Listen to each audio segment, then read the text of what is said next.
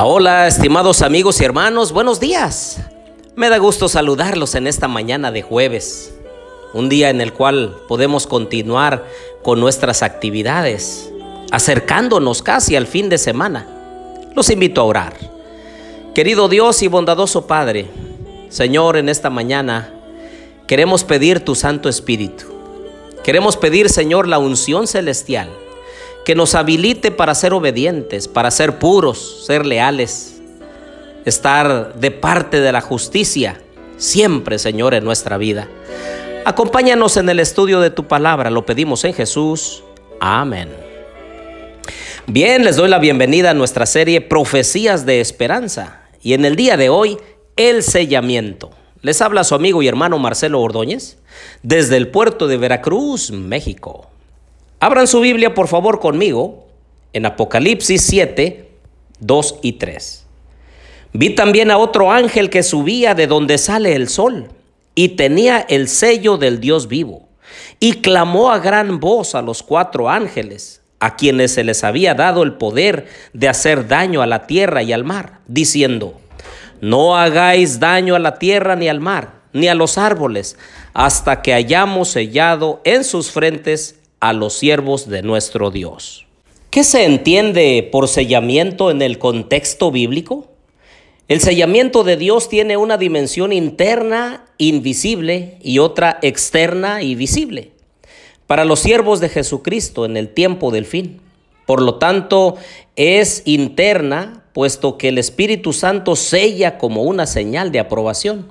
Por otro lado, es una señal externa que implica lealtad a Dios a través de la observancia del sábado, porque establece el título de Dios, su poder creador y su jurisdicción universal.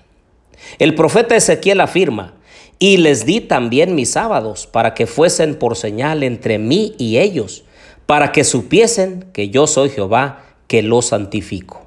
Ezequiel 20:12.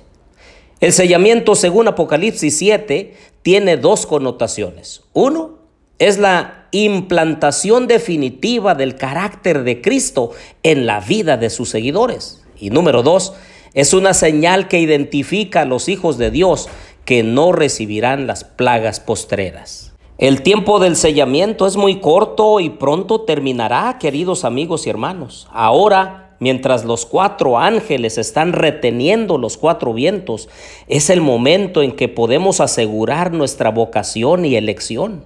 El sellamiento tiene lugar antes de que se inicie el tiempo de angustia, pues cuando llegue ese tiempo de angustia, cada caso se habrá decidido y no habrá tiempo de gracia ni de misericordia para el impenitente.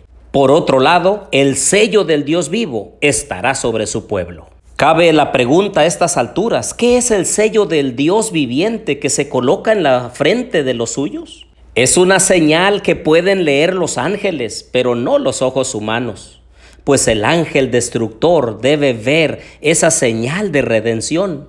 La mente inteligente ha visto la señal de la cruz del Calvario en los hijos y las hijas que el Señor ha adoptado.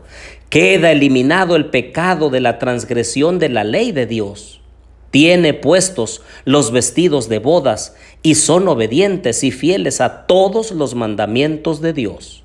Tan pronto como el pueblo de Dios sea sellado en su frente, no se trata de un sello o señal que se pueda ver, sino un afianzamiento en la verdad, tanto intelectual como espiritualmente. De modo que los sellados son inconmovibles, tan pronto como sea sellado y preparado para el zarandeo, este vendrá. Ciertamente ya ha comenzado el sellamiento, queridos amigos y hermanos. Se pone una señal sobre cada uno de los hijos de Dios, tan ciertamente como fue colocada una señal sobre las puertas de los hogares de los hebreos para librar a ese pueblo de la ruina general. Dios declara en Ezequiel 20:12, les di también mis días de reposo para que fuesen por señal entre mí y ellos, para que supiesen que yo soy Jehová que los santifico. Y es que precisamente la palabra día de reposo o sábado, eso es lo que significa, descanso. Y todos aquellos, los que son obedientes a la santa palabra de Dios, descansan en ese día que el Señor ha apartado como sello de su creación. Así que los que quieran tener el sello del Dios viviente en sus frentes deben guardar el día de reposo del cuarto mandamiento. Esto es lo que los distingue de los desleales, que han aceptado una institución humana en lugar del verdadero día de reposo. La observancia del día de reposo de Dios es la señal de distinción entre aquel que sirve a Dios y el que no le sirve. El sábado será la gran piedra de toque de la lealtad, pues ese es el punto especialmente controvertido. Cuando esta piedra de toque le sea aplicada finalmente a los hombres, entonces se trazará la línea de demarcación entre los que sirven a Dios y a los que no le sirven. Mientras la observancia del falso día de reposo, que el domingo, en obediencia a la ley del Estado, en oposición al cuarto mandamiento, será una declaración de obediencia a un poder que está en oposición a Dios. La observancia del día de reposo, sábado, en obediencia a la ley de Dios, será señal evidente de la lealtad al Creador. Mientras que una clase de personas, al aceptar el signo de la sumisión de los poderes del mundo, reciben la marca de la bestia, la otra, por haber escogido el signo de obediencia a la autoridad divina, recibirá el sello de Dios. Todo el que es hijo de Dios recibirá dentro de poco el sello divino.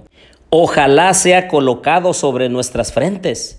¿Quién puede soportar el pensamiento de ser pasado por alto cuando el ángel vaya sellando a los siervos de Dios en sus frentes?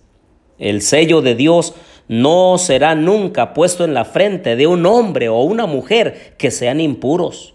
Nunca será puesto sobre la frente de seres humanos ambiciosos y amadores del mundo. Nunca será puesto sobre la frente de hombres y mujeres de corazón falso o engañoso.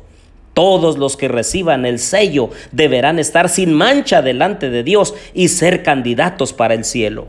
Estamos luchando con todas las facultades que Dios nos dio para alcanzar la medida de la estatura de hombres y mujeres de Cristo. Estamos procurando su plenitud, conquistando la altura cada vez mayor en procura de la perfección de su carácter. Cuando los siervos de Dios alcancen este punto, serán sellados en sus frentes.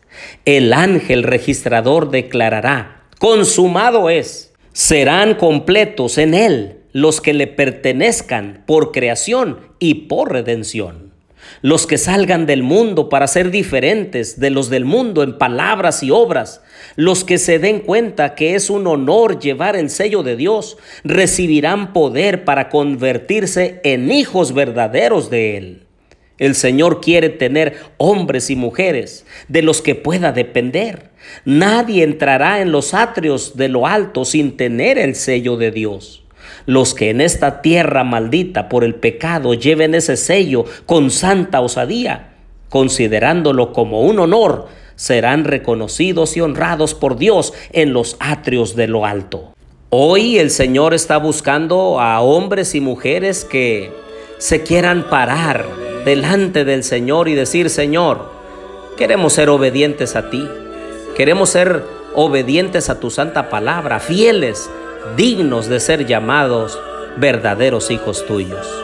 Ayúdanos, Señor, a que un día cuando tú estés sellando a tus hijos, no nos pases por alto, sino que seamos parte de ese pueblo que tú estarás sellando en sus frentes. Oremos. Querido Dios y bondadoso Padre, ayúdanos Señor a prepararnos desde ahora. Limpia nuestra vida, purifica nuestra alma Perdona nuestros pecados, Señor. Ayúdanos a vivir rectamente delante de ti.